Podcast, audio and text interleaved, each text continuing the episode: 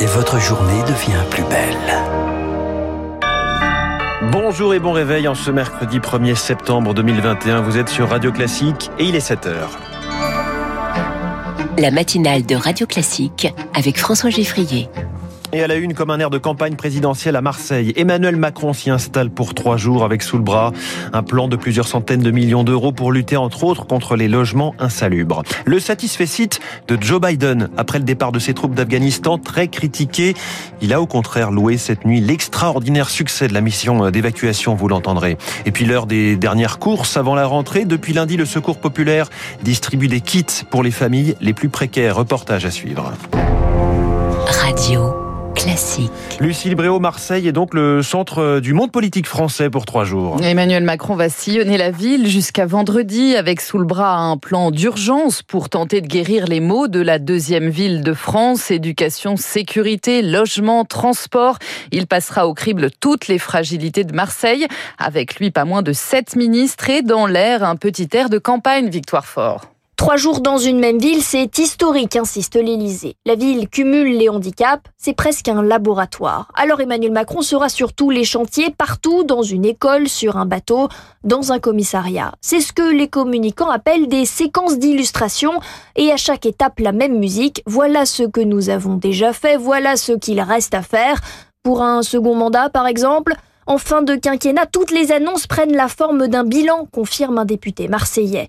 En multipliant les rencontres, il va prendre le pouls, dit l'Élysée, le pouls des élus locaux, des enseignants et des élèves, par exemple. Il n'y a pas de message politique au sens partisan. Ce qui compte, c'est de changer le quotidien des Marseillais, résume la présidence.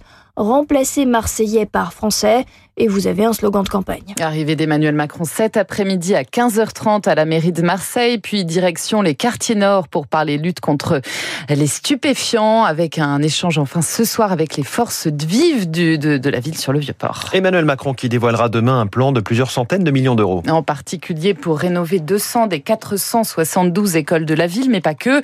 Marseille compte aussi 40 000 logements insalubres. Pour Fadi Boirois, l'ancien directeur de la Fondation Abbé Pierre en Provence-Alpes-Côte d'Azur, la situation est tout simplement dramatique. Plus de 100 000 personnes vivent avec un risque pour leur santé ou leur sécurité dans le logement. Dans le centre-ville, la ville ne construit que très très peu de logements sociaux. Il nous faut plus de 50 ans pour répondre uniquement à la demande actuelle, celle qui s'exprime en ce moment. Donc nous sommes dans une situation catastrophique. Il est urgent que l'État, la ville, la région, le département se mettent autour de la table pour que les personnes personnes qui aujourd'hui sont pauvres dans cette ville puissent continuer à habiter cette ville. Des propos recueillis par Elodie Wilfried, Emmanuel Macron à Marseille. Jean Castex, lui, reste à Paris. Il reçoit d'ici à vendredi l'ensemble des partenaires sociaux. Premier à ouvrir le bal de ses tête-à-tête, le patron de la CFDT, Laurent Berger, cet après-midi. À la une également le satisfait site de Joe Biden après le départ des soldats américains d'Afghanistan. Allocation très attendue hier soir depuis la Maison Blanche. Quitter l'Afghanistan était la meilleure décision pour l'Amérique s'est-il défendu une nouvelle fois?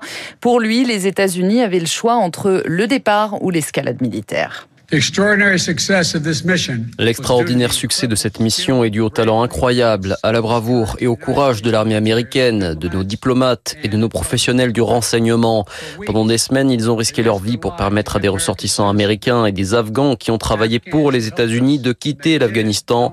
Ils l'ont fait malgré la menace terroriste de Daesh. Ce n'était pas une mission de guerre, mais une mission de miséricorde. Joe Biden qui salue l'extraordinaire succès de la mission d'évacuation selon lui. Message aussi pour l'État islamique. Nous n'en avons pas fini avec vous. L'ONU de son côté met en garde ce matin contre une catastrophe humanitaire et réclame des fonds pour le pays. Retour en France et retour à l'école. La rentrée des classes, c'est demain. Et dès ce matin pour les enseignants, c'est l'heure des dernières courses. En revanche pour les parents, pour un élève de CP, comptez 190 euros en moyenne, 400 euros pour un lycéen. Depuis lundi, le secours populaire distribue des kits pour ceux qui n'ont pas les moyens de dépenser autant.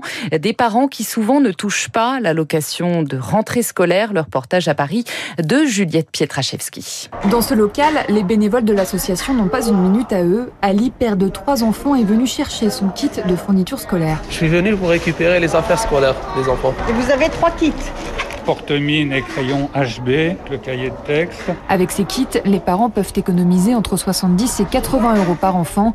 Une aide bienvenue pour Ali qui subit de plein fouet la crise liée au Covid. Franchement, s'il n'y avait pas ces aides et tout, on serait on la galère. Cause du corona, c'est-à-dire il n'y avait pas beaucoup de boulot. J'active dans la livraison. Ça c'est compliqué un peu. Il y a pas mal de boîtes qui ont fermé et tout. À Paris, le nombre de kits scolaires fournis par le Secours populaire aux parents a déjà doublé depuis un an.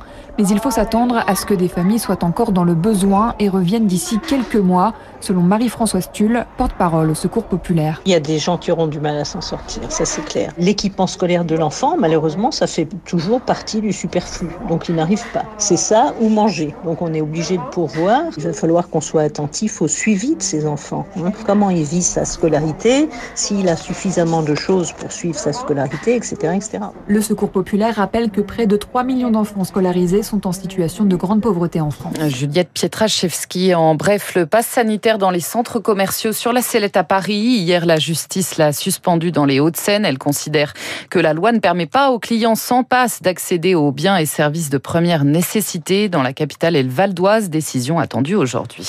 Un nouveau variant inquiète les scientifiques. Son nom, François C1.2. Il a été détecté pour la première fois en Afrique du Sud.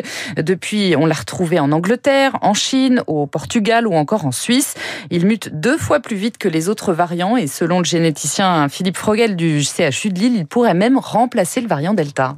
Ce variant est, est, dérivé du variant sud-africain euh, bêta, c'est-à-dire qu'il a encore euh, des mutations de plus. Elles ont été reconnues euh, dans les variants qui entraînaient à la fois une contagiosité augmentée et à la fois une possible résistance au vaccin. Le scénario catastrophe, c'est qu'ils prennent la place du Delta. On l'a retrouvé aujourd'hui déjà en Suisse, au Portugal, en Angleterre. S'il se développe beaucoup, ça pourrait être un sujet vraiment de, de, très grande inquiétude. Propos recueillis par Rémi Pfister. Le prix du gaz en hausse à partir d'aujourd'hui de 8,7%. On le doit à la hausse des cours mondiaux et puis la fin du mercato sur la planète foot. Kylian Mbappé reste finalement au Paris Saint-Germain une année de plus. Le Real de Madrid s'est replié sur le René Eduardo Camavinga, 18 ans. Antoine Griezmann lui retourne à l'Atlético Madrid après deux saisons au FC Barcelone. Son contrat a été déposé à 23h59. C'est parfois c'est par fax hein, que ça se fait pour être sûr que ça passe à l'ancienne.